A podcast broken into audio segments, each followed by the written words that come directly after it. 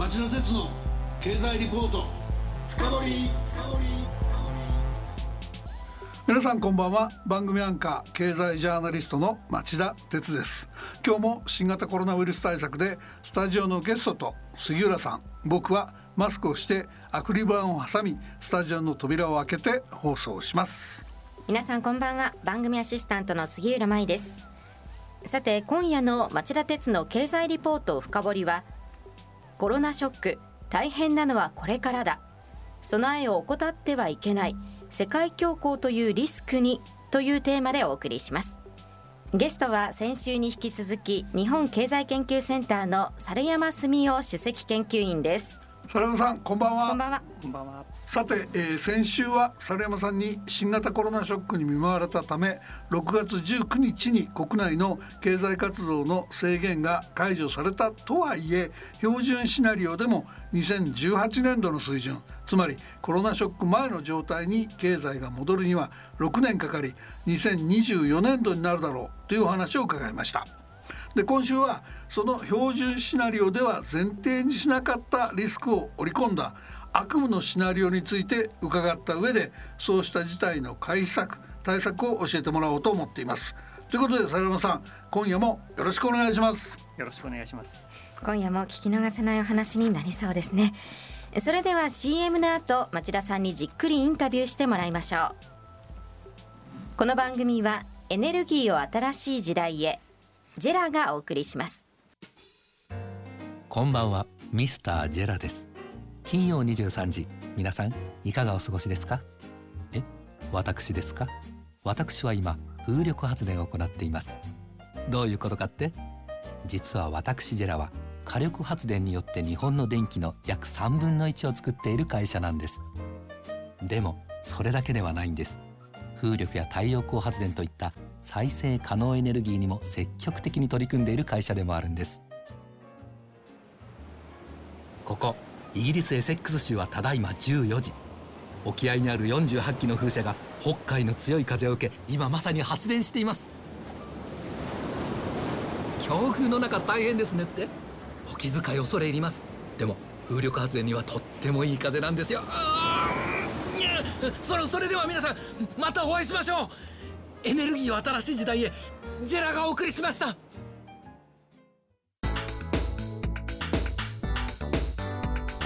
町田鉄の経済リポート深掘り。それでは伺っていきましょう。ちょっと先週と重複しますが先週の放送を聞き逃したリスナーもいると思うので、えー、サラムさんこれから伺う悪夢のシナリオの前提条件について標準シナリオとはこういうところが違うんだよっていうところをかいつまんで教えてください。大きく3つありました。一つ目が感染の行方がどうなるかという点ですね、うん、標準予測では今感染やや増えてはいますけれども、まあ、基本的には収束に向かって国内ではまあ年内には収まると。それから来年にはあの東京オリンピック・パラリンピックも開催できるようになるというふうに標準では考えるということです。はい、これに対して悪夢のシナリオではですね第2波や第3波、まあ、大規模なものが襲ってきて、まあ、来年も経済活動の制限を続けなければいけないと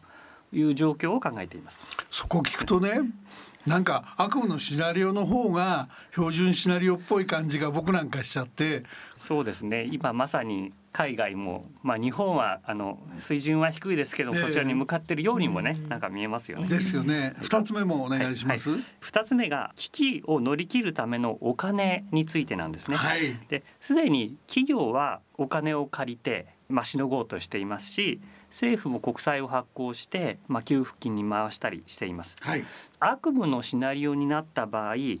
さらにその借金があの一段と巨額になってしまうということなんですね。はい、でその借金というのは返していかなければいけないので、まあ、これが後々まで重荷となって響いてくるということですねつまり増税とかが出てきて消費が伸びないだろうってそういう心配があるだろうってことですかね。ねはい、はい、そして3番目が海外経済についての見方です。はい、で感染が続くとやはりあの海外でも経済がストップしてしまいます。はいでそのまあ厳しい状況が対立を激化させてしまう、うん、特にあのアメリカでは保護主義が強まって米中間の貿易戦争が強まると見てるのが悪夢のシナリオになります。その3番目は最悪その第二次世界大戦の時みたいな戦争に聞かれないとっても恐ろしいお話ですよね。今あの南シナ海っていうところで、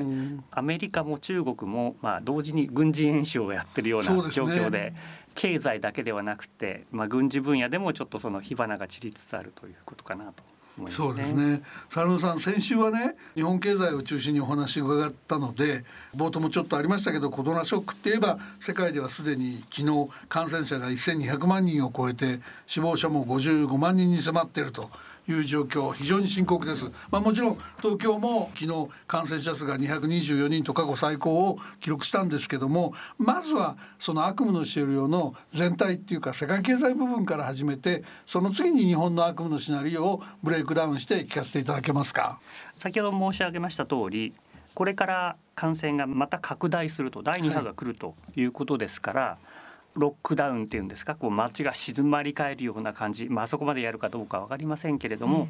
ロックダウン的な状況をしなければいけないということを十分考えられますので、まあ、アメリカだけではなくて日本も程度の差はあれそういうものに見舞われて、まあ、経済をストップさせなきゃいけないだろうと。確かにそのロックダウンというにはちょっと手前かもしれませんけどあのフロリダあたりではあの営業を再びストップしたとかニューヨーク市あたりでは再開する予定を止めちゃったとかそれからあのショックだったのはオーストラリアのメルボルンですよねあの5月から感染止めたって言ってたのに水曜日の夜でしたっけ？突然やっぱり感染広がってるっていうんで、やっぱりもう一度自粛と。規制ということになっちゃってるみたいで現実味ありますよねその話ね。そうですねその時に、まあ、そのロックダウンを続けるような状況ですと一段とその、まあ、人々の暮らしがあの厳しくなるということですから、うん、まあ、いろんな形で不満が講じてくるということが考えられると思います。はいはい、その時に、まあ、アメリカはあのすでに中国とは関税を引き上げるなどして貿易戦争を繰り広げてるわけなんですけれども、うん、まあ、それが一段と加熱するような方向に向かってしまうのではないか。通信機器などのハイテク製品でもアメリカはまあ劣勢になってるわけなんですけれども、まあ、そういう中国排除を強めるような可能性はあるのかなと。でこの場合貿易戦争っていうのは、まあ、相手よりも仕掛けた側が損をすると言われてるんですね。はい、で、まあ、関税っていうのは割高なものを買うという状況になりますしそうですねえ、まあ、そんないろんな排除をするっていうことは、うん、あの効率的なサプライチェーンが組めないっていうことになるんですね。うん、でこの場合の影響なんですけれども、まあ、あの GDP の水準が、まあ、単に下がるというよりは、うん、成長のスピードが落ちるのではないかというふうに考えています。でアメリカはあの標準ケースですと2%から1.5%ずつ、まあ、毎年成長するだろうと考えてるんですけれども、ええ、まあ、それがゼロ成長になるというふうに見てるんですね。でこれが積み重なっていきますと、まあ、10年後15年後に達成できる GDP の水準っていうのがまあすごく落ちることに、まあ、2割から3割落ちるだろうというふうに見ています。うんうん、でその時に、まあ、日本も、まあ、米中が戦争してるからといって局外にあるわけではなくて、うん、まあ、その余波を受けてしまいますし、まあ、成長のエンジンである輸出で稼げなくなるということなので、えー、日本はどうなるかって言いますと2018年度コロナの前の水準 GDP の規模を回復できないまま、うん、29年度からはですね、まあ、恒常的なマイナス成長になってしまうのではないか。衰退ですか？そうですね。でえーと、もう少し身近な尺度で考えると平均的な賃金水準は今大体400万円ぐらいなんですけれども、まあ、320万円ぐらい、まあ、80万円近くも減ってしまうということが予想されるんですね。サルさん今淡々とおっしゃいましたけどね。まずそのアメリカの15年後に達成できる GDP の規模が2割から3割下振れっていうのはこれは要するに貿易戦争を仕掛けるアメリカの自滅シナリオってサ山さんたち言ってるやつでしょ？そうですね。でその自滅シナリオに巻き込まれて日本は衰退しちゃうっつうんですか？そうですね。とんでもないじゃないですかそれまあ、あの世界の二大大国が反目して、うん、えー、まあ、経済をまあ壊滅させてしまうっていうことですよね。はいあとねそのちょっと輸出のカテゴリーのうちっていうかその誰でも分かりやすいんであのインバウンドがあの訪日外国人の回復の予測なんかもちょっと例示的に聞かせていただいていいですかね標準シナリオは急回復しても訪日外国人数がコロナショック前の水準に戻るのは2028年度だと。まあ、10年ぐらいかかるんだっていうお話だったと思うんですけど悪夢のシナリオだとどうなるんでしょうか、はい、でこの悪夢のシナリオでは頼みにしているワクチンですね、はいはい、これがしばらくできないのではないかと。海外との往来というのは、まあ、その感染次第なんですけれども、まあ、ある程度始まっていくことは予想されるのですが、まあ、それでもあの PCR 検査をあのやってくださいというようなことになるので、えまあ、観光気分はちょっとそがれてしまうというんですかね、うんうんうん、ことが予想されます。それから中国も貿易戦争に勝者はいないというんでしょうか、うん、中国も傷つきますので経済が悪化して、やはりその海外旅行に出かけるような懐具合がなくなってしまうということを考えています。うん、でその場合訪日外国人数は戻ったとしても、うん、いわゆる爆買いというのが一時期ありましたが、うん、まあ、それが始まる前の水準、うん、年間で1100万人ぐらいがせいぜいなのではないか。でそのコロナ危機がなければ、我々は15年後には6,000万人ぐらい、はいね、まあ、あの実績としては3,000万人ぐらいまで行ってたんですけど、まあ、その倍ぐらいは十分いけるんではないかというふうに考えていたのですけれどもその差がまあ5,000万人以上ということで金額にしますと12兆円という計算になるんですね。それあの多分企業業績とか個人の所得にも回り回ってくる話なんで伺ってると強烈な需要不足っていうかデフレ経済に逆戻りにならないんですか？そうですね。感染が広がってまあ、その経済活動ができない時に需要が足りないんです。これはわかると思うんですけれども、うんうん。はい、で感染が収まってもこのシナリオでは海外経済の縮小という波が、まあ、次々に押し寄せてくるような状況なので、うん、まあ、需要不足あのこの訪日外国人も含めてなんですけれどもあの解消しないということになりますね。はいうん、でこのためあの物価が上がりにくいというかおそらくあの物価の下落があの長い間続くようなデフレ状態にあのなるんではないかというふうに見ています。やっぱりねあとあの政府っていうかあの公的債務効率よくやったっていうには程遠くてですねその政府今年度すでに2回も補正予算組んでコロナショック対策やった結果その先ほどのあのお話もありましたが財政も心配な状況になりますよね。必要な財政出動はこれからどれぐらいやれる余地が残ってるんですかね。まあ財政はあのコロナ危機前から厳しい状況にあったのですけれども、はい、今まさに目の前に困っている人がいる生活できない人がいるという現実の前にはですねやはりその給付を出していかなくちゃいけないということだとそこは誰も反対できないですよね。で、ね、今すぐにあの財政が破綻するような状況ではないと思います。うんうん、ただそのお金を使ってしまったので財政状況は一段と厳しくなってまして、うん、まあ、財政再建をする必要性は一段と高まっているということだと思いますね。なるほど、はい、で政府の借金の大きさを GDP を基準にして考えますと2018年度でだいたい2倍ぐらい借金がありました。はいはいはい、でそれが2035年度にはですね標準シナリオで2.7倍ぐらいになるだろうと。うんコロナ危機今あの我々まさにそのお金を使っている最中なんですけども、それが悪夢シナリオになりますと3.2倍まで膨らんでしまうのではないかと。ですからまあその第2波第3波が来た時にまた追加的にお金を使う必要があると。いうことなんですね。佐野さん今日最後の質問ですけどその世界や日本の感染再拡大状況を見てると中途半端な段階で経済活動を手こ入れしようとせずにここはもう徹底したコロナの抑え込みをやることも必要かなっていう気がするんですけど今日お話しいただいた悪夢のシナリオの会議や衝撃緩和にはエコノミストの立場から見てどういうことが必要だっているんでしょうかね。2つあるかなと考えています。はい、で1つは感染を収束するためのまあ、いろんな手立てを動員していくということだと思うんですけれども、えー、今欠けているのが国際協力かなとい。うふうに思います。で現状ではアメリカが WHO 国際保健機関からの脱退をまあ正式に決めまして、はいはい、で中国が感染を拡散させたとしてですねその責任を声高に叫んでいるような状況ですね。はい、あるべき姿からはまあ逆行しているということだと思います。えーはい、それからあのワクチンとか治療薬の開発でも世界の英知を集めてその成果をまあ世界に広く還元するというのが望ましいと思うんですけれども、うん、その、まあ、薬の分野でもですね、まあ、囲い込みというんですか米中は自国優先主義を貫こうとしているような状況なんですね。はいうん、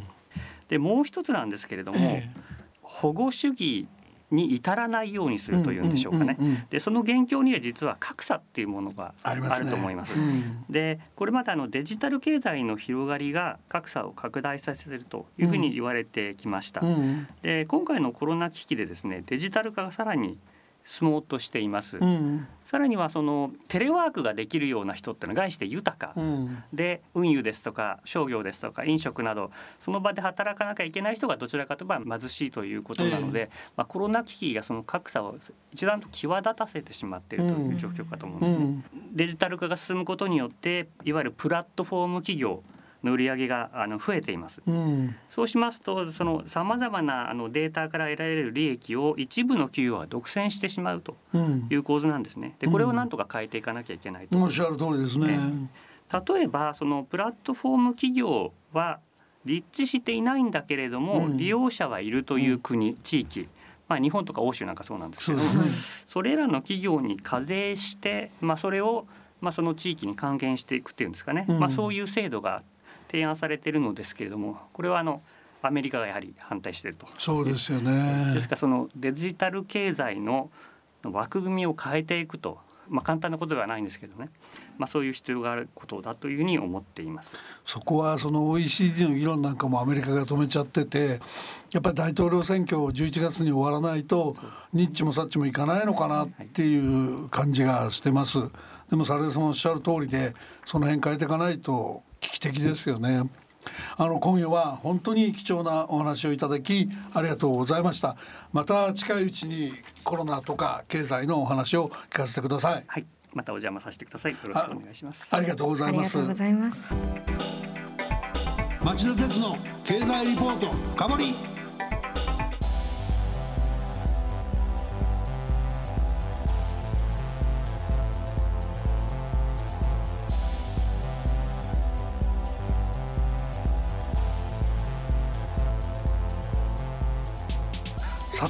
杉浦さんサルマさんのお話どうでしたか？そうですね、まあ、コロナショックに加えてここ最近の豪雨災害でも日本は大変な事態になっているわけですけれども、うん、そんな中でやはり海外の経済の動向ですとか米中二国間の動向というのは常に注視しておかないといけませんね。そうですね。リスナーの皆さんはどうお感じになられたでしょうか？さて来週は国境紛争地域ラダックでの兵士20人死亡で高まるインド国民の反中感情の行方と題して日本経済研究センターの山田剛主任研究員にお話を伺います。ご期待してください。